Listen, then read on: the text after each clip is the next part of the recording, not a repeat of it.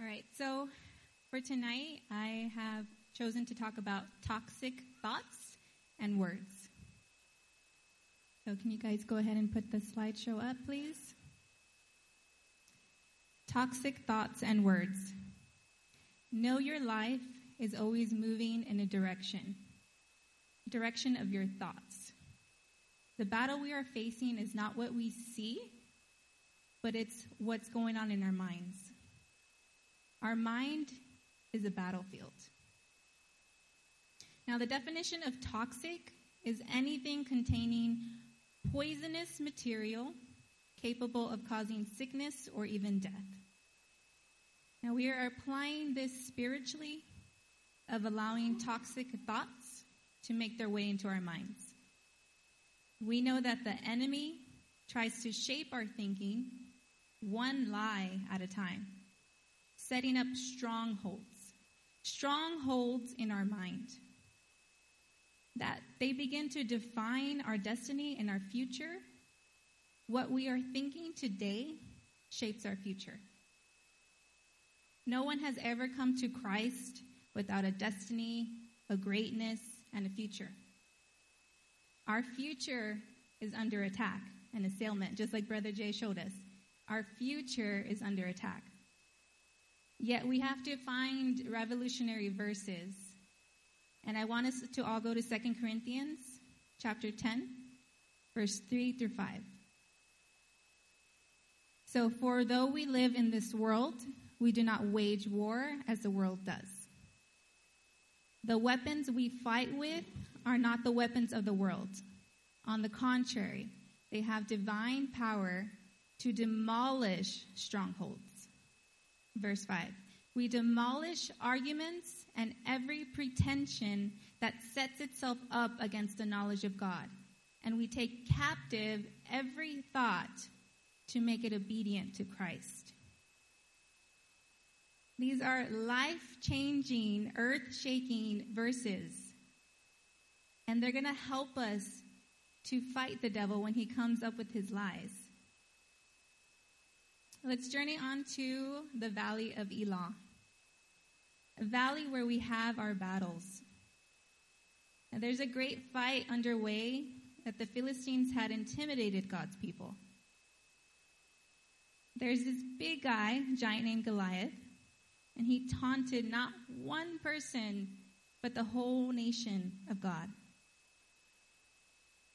Goliath's armor weighed 125 pounds he taunted everyone every single day. He was putting that lie in God's people's. Come, send somebody. Send somebody to fight me. Nobody came. But in the crowd, there was a young guy, around 15 years old. His name was David. Everyone thought Saul could, he could have gone. Saul could have gone, but Saul was like, no, this guy's, he's too big, he's too strong. Mighty warriors could have gone and defeated Goliath, but no. This guy's strong, he's big, we can't beat him. 1 Samuel 17:32. Let's go to 1 Samuel 17:32. David said to Saul, "Let no one lose heart on account of this Philistine, your servant will go and fight him. Now, this 15 year old David says, Oh, don't worry, I got this. I'll go and I'll fight him. I will go and I will fight him. What is your Goliath that's taunting you guys every single day? When you wake up in the morning, what is your Goliath? Putting that seed of lie into your mind. I'm not good enough. I don't have the education. I don't have the skill set. What are the lies that are you living day in day? Now, David said to the Philistine in 1 Samuel 17 45, David said to the Philistine, You come against me with sword and spear and javelin, but I come against you in the name of the Lord Almighty, the God of the armies of Israel. David looked at Goliath, and sometimes you just have to look right at it. You're getting to start, you're getting ready to start a new business, you're ready to start college, you're ready to start a new semester, a new job. You have to look it in the eye, try something new, you're getting ready to pray for the sick, you're getting ready to start a new Bible study. You need to get out out of the crowd, out of the crowd and do something. You got to stare it down with confidence, with God says, because there are way too many people sitting down in the crowd saying, I can't do it. But David said, I will do it. 1 Samuel 17:46. Today, this day the Lord will deliver you into my hands, and I'll strike you down and cut off your head. This very day I will give you the carcasses of the Philistine army to the birds and the wild animals, and the whole world will know that there is a God in Israel. Yeah, David thought this was a big guy. However, what did he do? He grabbed the stones, and with one stone, he knocked him down. Sometimes you can do something and you can knock down the enemy with a little whatever. What did David have? He had a little stone. He knocked him down. But what does it say in the in the, the verse? There are certain things God says to us. If you do this, I will back you up with my weapons. However, it's your move. It's our move to throw that, that stone. We cannot sit down when we're in this spiritual battle. In what we can't see, the thoughts we have. These verses are marching orders that you better stand up and fight for your thoughts. Because you may end up where you don't want to be. Let's read 2 Corinthians 10 4 through 5. 2 Corinthians 10 4 through 5. The weapons we fight with are not the weapons of this world. On the contrary, they have divine power to demolish strongholds. We demolish arguments and every pretension that sets itself up against the knowledge of God. And we take captive every thought to make it obedient to Christ. The word demolish is mentioned twice, and it says we demolish them. We don't do this because we are physically strong, but we, we have weapons. Our weapons are for our fight only when used in battle. We are fighting from the defense. Now, we don't win battles from the defense. If, if a football team doesn't have a good offense, it doesn't matter how good their defense is. You have to be have a good offense. And what that means is not that he hits you and then you hit him back. That's defense. This is where you go out and you hit him first before he is able to hit you. So your offense, your offense is demolishing, crushing, pulling down those strongholds. Now, one of the strongest strongholds that the enemy works on your mind and on my mind is worry. We worry every day. We worry about finances. We worry about getting to school on time, getting to work on time, doing everything in this time frame. Now, I was raised to do everything and excel in everything that I do, to do it right, do it for God, right? Do all things unto Christ, not for man. So I may be a little perfectionist sometimes, and it bugs me when I can't get the little details right. But we can't let that worry settle into us. Worry thoughts. After a while, if you let that worry settle in, it turns into anxiety. And we know this world is, you got anxiety, here, take a pill for this. But we can't let that settle in. That's one of the strongholds we have to break. Who do we have to turn to? It's God. Now, one day, Jesus was addressing a crowd at 11 o'clock, and he looked out into the crowd and he noticed a lot of worriers. Not warriors, warriors. And he stood up and he gave a talk about strongholds in Matthew 6, 25 to 33. So if you guys can join me in Matthew 6, 25 through 33. Starting with verse 25. Therefore, I tell you, do not worry about your life, what you will eat or drink, or about your body, what you will wear. It is life, is not life more than food, and the body more than clothes? Look at the birds of the air. They do not sow or reap or stow away in barns, and yet your heavenly Father feeds them. Are you not much more valuable than they are? Can any of you, by worrying, add a single hour to your life? And why do you worry about clothes?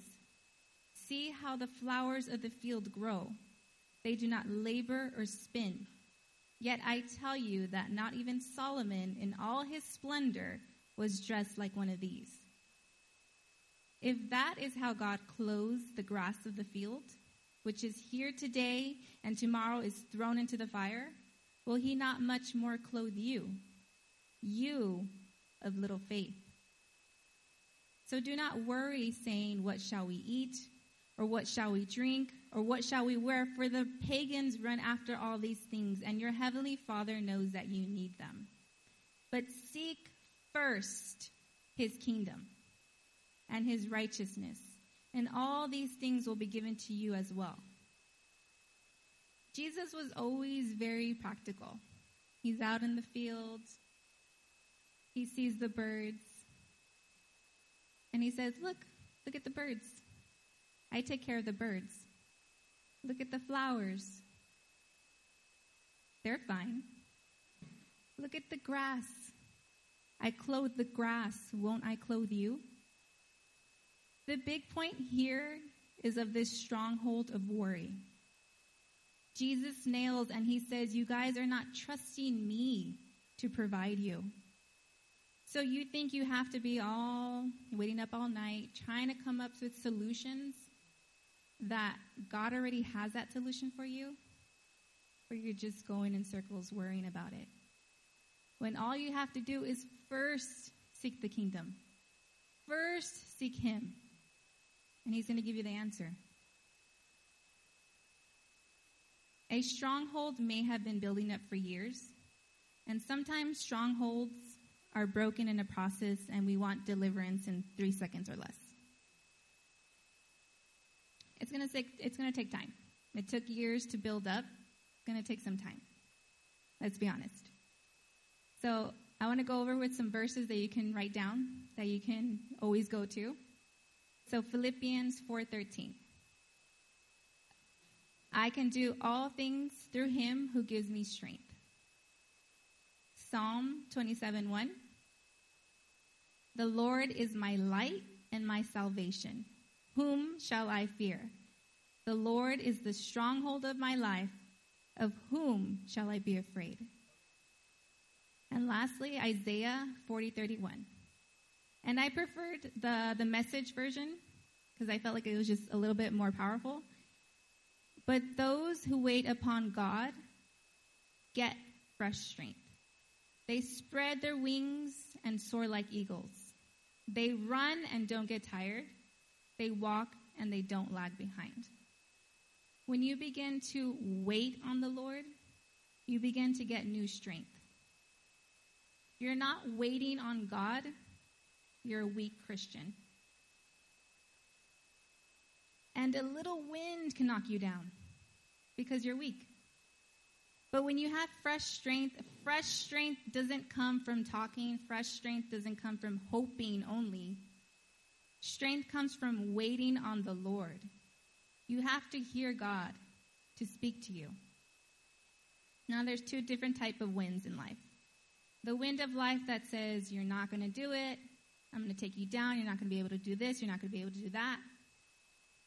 This is not willpower, it's work power. But when the wind comes full of the Holy Spirit and you're waiting on the Lord, it will give you that strength. And like the Bible says, you will be like eagles that will soar. You know, when eagles soar and the wind is going and it's glowing up, they don't go down, they go up. They soar up. And that's what we have to do. when those trials come, when those tribulations come, when those strongholds are trying to get a hold of our mind, we have to go against that wind and soar higher. We can't be weak. So don't be held captive by lies. Captive in Greek means to arrest or siege with the sword. And in Ephesians 6, it speaks of all the weapons. But the one weapon that is offensive to the enemy is the Word of God, which is the sword of the Spirit. We are called by God to fight, stand down the enemy, and the calling of God is on our lives. I don't know what you're personally called to do, but your calling is from God and it is equally significant, and you are to influence and be a powerful force. This is the day that the Lord has made, and we shall always rejoice and be glad in it. So tonight, I'm suggesting that we all fight. God bless you guys.